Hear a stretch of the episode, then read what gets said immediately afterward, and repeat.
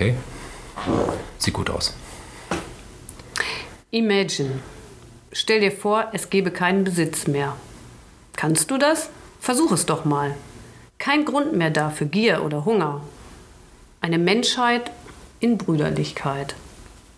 Stell dir vor, alle Menschen teilen sich diese Welt. Du wirst vielleicht sagen, ich sei ein Träumer, aber ich bin nicht der Einzige, der das träumt. Ich hoffe, eines Tages denkst du auch so und die ganze Welt wird wie eins sein.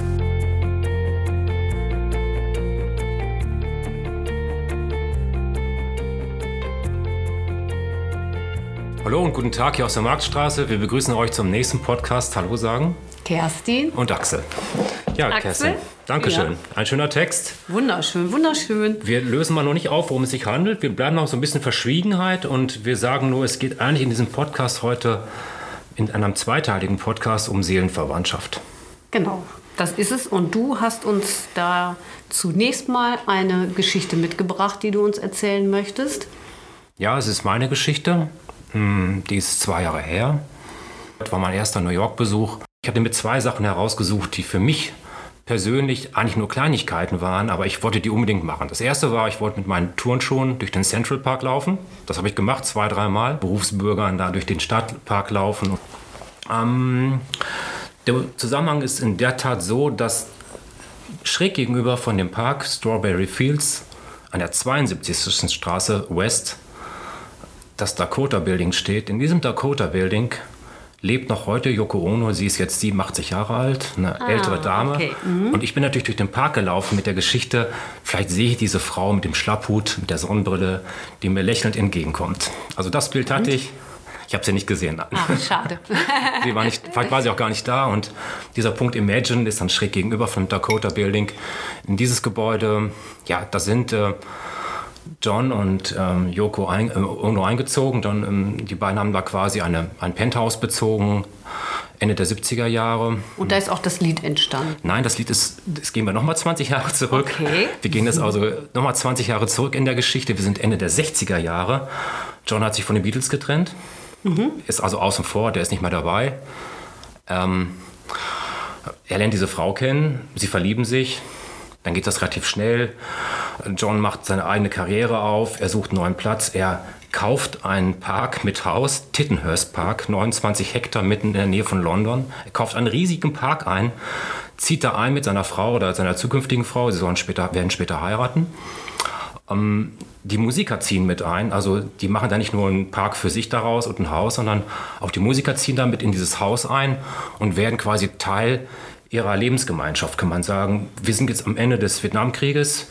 Die Welt ist in Unruhe. Amerikanische äh, Soldaten in, in Vietnam, in, in, die alles durcheinander gebracht haben, die komplette Staaten in Südostasien quasi ja irgendwo verletzlich, verletzt haben. Wir sind am Ende dieses Krieges. Diese beiden Menschen sind sehr politisch unterwegs. Die haben ständig Gäste in Titten- Tittenhurst Park, die da quasi ähm, ein- und ausgehen und mit denen gemeinsam ähm, diskutieren. Also sie sind auch Das politisch heißt also, es unterwegs. ist, so wie, äh, wie du sagst, ja, also politisch unterwegs und auch äh, die Kreativität hat da Die eben. Kreativität auch. Da gibt es also in diesem Haus diesen riesengroßen weißen Saal, den John in weiß streicht, ein weißes Klavier reinstellt, Fensterladen in weiß. Und dann gibt es dieses, dieses Video von Imagine, dieses, dieses besondere Lied mit diesem besonderen Text. Und das ist jetzt die Besonderheit dieser Geschichte, die ich so mit diesem Wort Seelenverwandtschaft jetzt zusammenbringe für mich. Ähm, man muss diese beiden Menschen getrennt betrachten. Ähm, John Lennon wächst in Manchester auf, ist ein ruppiger Lausebub, sag ich jetzt mal so ein bisschen übertrieben, äh, lebt sein ganzes Leben ohne Mutter, wächst quasi ohne Mutter auf, ist ein rotzfrecher Junge. Was ist mit der Mutter passiert? Ich habe keine Ahnung, ob sie gestorben ist oder Okay. sehr früh die Familie verlassen hat. Ich habe es mal gelesen, aber ich habe es mir nicht behalten. Auf jeden Fall, ähm, sie, sie verlässt das Zuhause. John wächst alleine auf und er wird später sagen, dass die Musik eigentlich die, die Möglichkeit ist oder dass die, die einzige Möglichkeit aus diesem Trauma der Familie herauszukommen. Also Für ihn, ja. Für ihn. Für ihn war das einfach die Bewältigung seines Lebenstraumas, seiner Familie. Und wenn man ähm, John sprechen hört in dem Film, in dem Dokumentarfilm Imagine aus dieser gleichen Zeit, dann hört man diese Sprache von ihm. Das ist eine ganz ruppige, Satz, der, der haut die Sätze raus, dieser John Lennon. Also ganz klare, kurze Sätze, ziemlich provokant. Also wenn man das hört, denkt man, meine Güte. Und auf der anderen Seite? Yoko Ono. Yoko Ono. Die lebt in, ist in Japan aufgewachsen, in den 30er Jahren geboren. Sehr situiertes ähm, Elternhaus. Ähm, Musiker, Industrielle, die Eltern, die also haben, eher die feine Frau. Die feine Frau, die sehr früh viele Sprachen lernt, die später Philosophie studieren wird, die Jahre später sich mit deutscher Liedkultur beschäftigt. Sie kann also Deutsch sehr früh. War sie ja mal in Bielefeld hier, hat ja. eine Eröffnung eröffnet und sie spricht auch sehr gut Deutsch. Eröffnet, genau. Eine Eröffnung eröffnet. sie spricht sehr gut Deutsch. Und eine, eine Ausstellung ja, hat sie also, eröffnet. Ne? Genau, sie ist Künstlerin, mhm. sie hat diesen Fluxus-Style, dieses Fluxus, ähm, so eine Art dadaistische Kultur entschaffen. Also eine unwahrscheinlich, ja, sag ich mal, eine, eine Frau mit Sprachschatz, mit, mit, mit Gedanken, mit wertvollen Sachen, die quasi diesem John Lennon genau gegenüber sitzt. Also da sind zwei komplett verschiedene Sozialisationen treffen da aufeinander und trotzdem sind sie ein Paar. Genau, und jetzt kommen wir im Grunde so ein bisschen äh, in die Thematik, nämlich die Ergänzung der, ja. der zwei Geschlechter, die jeweils in jedem schlummern. Also das Weibliche im Mann und das Männliche in der Frau.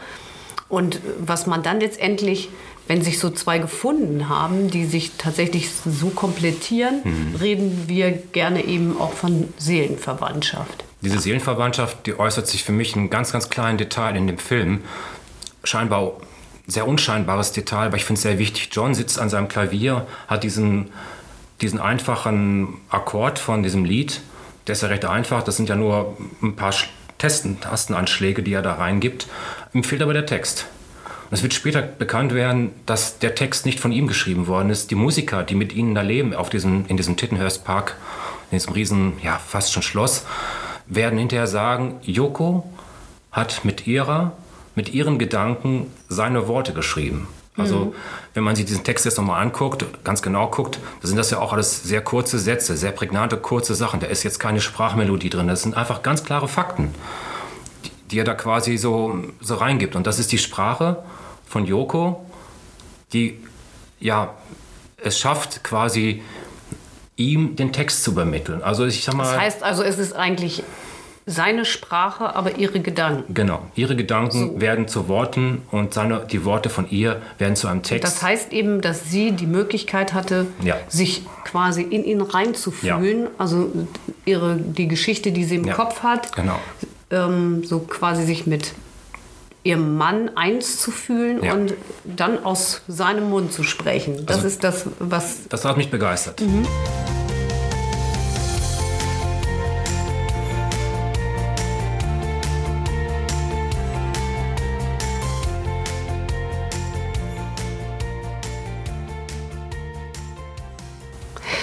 Ja, dann Axel, ähm, jetzt wollen wir mal weg von John Lennon und Yoko Ono. Wir möchten jetzt einfach mal über Seelenverwandtschaft sprechen und ja, was hat es zu bedeuten? Du hast da mal ein Buch gelesen, vielleicht magst du da ein bisschen von erzählen. Das war im gleichen Jahr, als ich dann in Amerika war. Ich habe da gelesen ein Buch, das heißt, oder das hieß äh, Die integrale Beziehung. Das ist von einem Deutsch-Amerikaner interessanterweise, der heißt Martin Utschig. Dieser Martin Utschig beschreibt in diesem Buch ähm, Beziehungen, wie Menschen zusammenleben. Also eine Beziehung ist eine Partnerschaft. Er beschreibt das ziemlich konkret an seiner eigenen Partnerschaft, die gerade just in die Brüche gegangen ist. Er analysiert seine eigene Partnerschaft, er nimmt das alles als Anlass. Und ich muss sagen, es sind nicht äh, seine, allein nicht seine Gedanken, sondern es sind die von Ken Wilber. Ken Wilber ist ein berühmter Psychologe, der Jahre vor ihm ähm, mhm. sich mit diesen integralen Beziehungen auch schon beschäftigt hat. Und er nimmt eigentlich dieses Buch oder diese Anlässe nochmal in seinem Buch auf und beleuchtet Beziehungen von verschiedenen Modellen heraus. Es gibt verschiedene Modelle, die beschrieben werden in diesem Buch. Ähm, integrale Beziehungen, eins ist zum Beispiel Psychodynamics, Enneagramme, also verschiedenste Modelle werden genommen. Und was mich am meisten fasziniert in dem Buch oder was mich am meisten dann festgehalten hat, was ich magische 30, 40 Seiten fast auswendig gelernt habe, ist der Bereich von Anima und Animus. Genau, das ist äh, das, was C.G. Jung in den 20er Jahren des 19. Jahrhunderts ähm, ähm, geprägt hat. Genau, das ist auch ganz spannend. Anima und Animus äh, bedeutet letztendlich so viel wie die äh, Frau im Mann und der Mann in der Frau. Ne? Ich war total entsetzt, also, als ich das erste Mal gelesen habe. Ich war entsetzt. Ich war ich, einfach entsetzt, dass ich als Mann was Weibliches habe und dass Frauen etwas Männliches haben können. Ich weiß auch, als wir uns darüber unterhalten haben. Ich habe noch gedacht, wieso war er denn so entsetzt? Verstehe ich gar nicht. Ich bin ja ganz stolz auf den männlichen Anteil in mir und natürlich auch auf den fraulichen.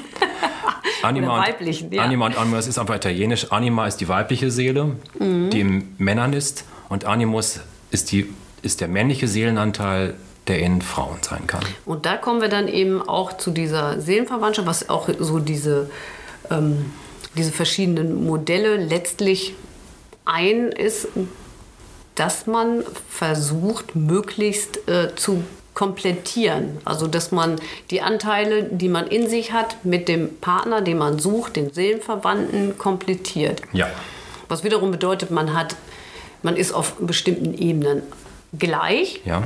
Also am besten ist man auch auf einer Ebene. Man wird da ja auch äh, von verschiedenen Ebenen sprechen. Ja. Das heißt, diese Ebenen, ähm, die, erklimmt man durch Erfahrungen, ja. durch, ähm, durch jede Art von alles, Beziehungs, was man erlebt hat, genau. Für jede Beziehung, jeder Beziehungsschmerz bringt einen quasi in dieser mhm. Definition von Martin Otschik eine Stufe weiter. Er definiert fast für jede dieser Modellstufen fünf bis sechs Stufen von, ja, sag jetzt mal ein bisschen lässt Anfängerniveau bis hin zu dem buddhistische Menschen, der einen halben Meter über dem Bordsteinkante genau, schwebt. Wo man, also, wo man dann in, hinterher irgendwann schon im Nirvana angekommen Fast nicht erreichbar, also fast, fast schon idealtypisch nicht erreichbar. Und das finde ich also interessant, sich auch selbst da zu finden und selbst zu lesen, Mensch, wo bin ich denn eigentlich unterwegs? Wie bin ich denn vielleicht in der Beziehung? Auf welcher Stufe stehe ich Ja, wo, wo stehe ich jetzt gerade? Und das macht also Spaß. Spannender ist doch, entschuldige, ja, erzähl uns weiter. Also ich finde es toll zu sehen, wo man selbst stehen, steht genau. und wie man sich mhm. entwickelt hat. Es geht da, wie gesagt, es wird einfach unterschieden von Männern, die ja wirklich ähm, eine sehr, sehr solide Struktur haben, aber vielleicht auch nur Frauen suchen, auch auf einer ganz anderen soliden Struktur, die gar nicht weit für Gespräche oder Weiterentwicklung ge geplant ist, sondern einfach diese Männer gründen Familien, haben Kinder und werden Kinder wiederum dazu führen, dass sie heiraten, Kinder bekommen. Also es gibt da auch wirklich Unterschiede in dieser Entwicklungsstufe, wie Menschen zusammenleben in der reinen Beziehung. Ne? Ja, und schlussendlich ist es so, es wird sozusagen festgestellt, dass im Idealfall eine Partnerschaft am besten funktioniert, wenn sie sich gerade auf derselben Ebene ja. befinden und der männliche und weibliche Anteil des jeweiligen sich ergänzen können. Das ist richtig gesagt, Kerstin. Und das Wichtige ist einfach, dass man jetzt hier mal ein bisschen, wir gehen, es ist nicht eine Esoterik, wir gehen jetzt mal in Anwendung. Ja. Anima und Animus ist eine, eine, eine, ein Gedanke, den äh, Vermittlungsinstitute und ja, Heiratsanbahnungs- oder Partnerschaftsbörsen in erster Linie nutzen. Es ist also nicht nur irgendwo ein Konstrukt, es ist wirklich Realität, kann man sagen. Das beweist also, dass diese Annahmen und diese Modelle eben letztlich auch stimmig sind, ja. weil sich diese Partnerschaftsbörsen eben daran bedienen und so auch die Menschen zueinander bringen. Das ja. heißt, mit einem gewissen Fragenkatalog, der von ja. jedem beantwortet Ganz werden wichtig, muss, wird geschaut, welche Ebene, äh, also auf welcher Ebene befinden die Menschen sich und im besten Fall eben noch mit Interessen, wie kommen die da zusammen? Ja, es gibt ungefähr 15 bis 20 Fragen bei den guten Partnerschaftsbörsen oder bei den guten Partnerschaftsinstituten, die genau in die Anima- und Animus-Strukturen hineingehen.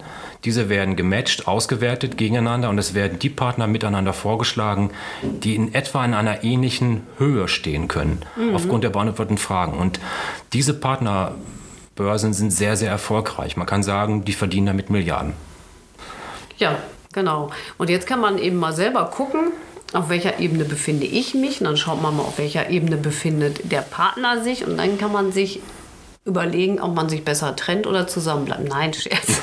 Nein, ist Nein, aber es ist in jedem Fall ganz spannend, weil es einem auch ein bisschen erklären könnte, warum man eventuell auf der einen oder anderen Ebene so gar nicht zusammenkommt. Also ja. es vielleicht Streit gibt oder die Interessen ja. weit auseinandergehen. Und wenn man das so ein bisschen für sich erklären kann, hat man ja auch die Möglichkeit, ja. wieder äh, gemeinsame Ebenen zu finden. Das sehe ich auch so. Der Martin Utschik erklärt in einem sehr, sehr umfangreichen Vorwort, was ihm da persönlich passiert ist in seiner Ehe. Er war sich sicher, dass sie auf einer guten Basis unterwegs ist, dass sie verständnisvoll, liebevoll miteinander umgehen und trotzdem fehlt da irgendwie was. Und deine Beziehung, die da gescheitert ist, analysiert er quasi in diesem Buch anhand dieser vielen, vielen verschiedenen Modelle. Und wir haben jetzt halt das Anima- und Animus-Modell genommen, weil ich es einfach so griffig finde, weil es mhm. heute, wie gesagt, die Partnerschaftsmodelle, Börsen benutzen und wie gesagt, damit auch erfolgreich sind. Es werden Leute gematcht, die wirklich zusammenpassen. Es geht nicht um Haarfarbe und Körpergröße und andere Sachen, sondern es werden wirklich Anima, Animus-Strukturen gegenübergestellt und es werden da Matching-Ergebnisse gemacht, die auch dazu führen, dass man hinterher sagt, ja, die Partnerbörse XYZ, die ist erfolgreich, die hat mir jemanden da habe ich jemanden kennengelernt, der zu mir passte. Ja, was auch eigentlich ganz spannend ist, wenn man jetzt jemanden trifft, mit dem man auf einer Ebene ist, ja. heißt das noch lange nicht, dass man da auch bleibt. Und ja. da könnte man vielleicht auch so ein bisschen erklären, da liegt die Arbeit in der Beziehung. Also wenn ich ja.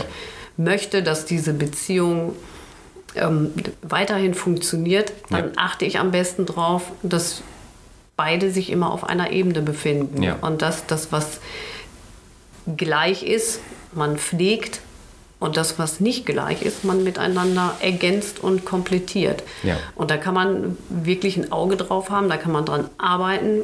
Und das muss man natürlich äh, als allererstes erstmal erforschen, wo ja. befinden wir uns eigentlich und was ist es, was uns, was uns trennt und was uns vereint. Also für uns Männer mal gesprochen, wir sind da tendenziell nicht in der Lage, über Gefühle zu sprechen. Männer sprechen nicht über Gefühle. Meistens nicht. Meistens nicht. Richtig. Also für mich war das, ähm, wie gesagt, im ersten Moment habe ich gesagt, so ein Quatsch, Anima und Animus, das ist ja totaler Bullshit. Das gibt es ja gar nicht. Und habe dann mehr weitergelesen. Ich war davon fasziniert, dass man sich mit sich selbst, dass man das integrieren kann, dass man auch der Sache selbst auf der Spur kommen kann. Ähm, in dem Buch wird sehr gut beschrieben, ähm, wie das entsteht wie diese Strukturen weibliche und männlichen ähm, Seelenanteile entstehen. Genau, das ist schon quasi, liegt das in der, ähm, der von Geburt an. Genau. Ne, was, was für ein Verhältnis hatte ich zum Vater, zur Mutter und wie genau. bin ich eben aufgewachsen, erzogen worden genau. und in, auch in welcher Gesellschaftsschicht. Genau, das wird genauestens so erklärt. Man kann das gut mhm. nachlesen, es würde jetzt hier so weit führen, aber es macht Spaß, sich selbst zu erforschen und herauszufinden, ja, ja, wahrscheinlich habe ich auch einen weiblichen Anteil in mir, auch wenn ich mir das im ersten Moment so gar nicht eingestehen wollte und sagen wollte, meine Güte, so ein Quatsch, so ein esoterisches Buch, über 550 Seiten. Dabei hast du so einen großen weiblichen Anteil. Siehst du wohl. ja, und das, da haben wir jetzt schon so ein bisschen jetzt erklärt, vielleicht so ein bisschen die Faktenlage, die psychologische Lage, weit weg von unserer Imagine John Lennon und Yoko Ono Geschichte, die Naja, wobei die vielleicht ohne es zu wissen ja. tatsächlich genau da unterwegs gewesen sind. Sehr viel mehr als die meisten Menschen es vielleicht jemals erreichen können. So hat es zumindest den Anschein. Mhm. Ja, wir sind jetzt vielleicht erstmal am Ende, würde ich sagen, oder ja. Axel? Gibt es da noch was zunächst mal? Ich finde, das Thema ist so spannend, dass man da noch mal in die Tiefe gehen könnte. Also wenn wir da diese Bücher noch ein bisschen erklären mhm. oder die Modelle. Also da überlegen wir uns mal noch, ob wir das ja. machen. Oder ihr kauft euch das Buch, vor allem die Männergeräte. Es ist ein Männerbuch. es ist ja, Männersprache. Ist Männer. es ist extra für Männer. Im Vorwort heißt es, Achtung, gibt es nicht euren Frauen zum Lesen. Also es ist ein Männerbuch, lest es.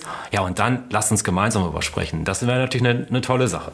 Das wäre auch eine tolle Sache, auf jeden Fall. Also in dem Fall, wir, also auch Du Mann kannst mich ansprechen, Frau kannst Axel ansprechen, weil auch Kerstin ja hat männliche Anteile. Genau.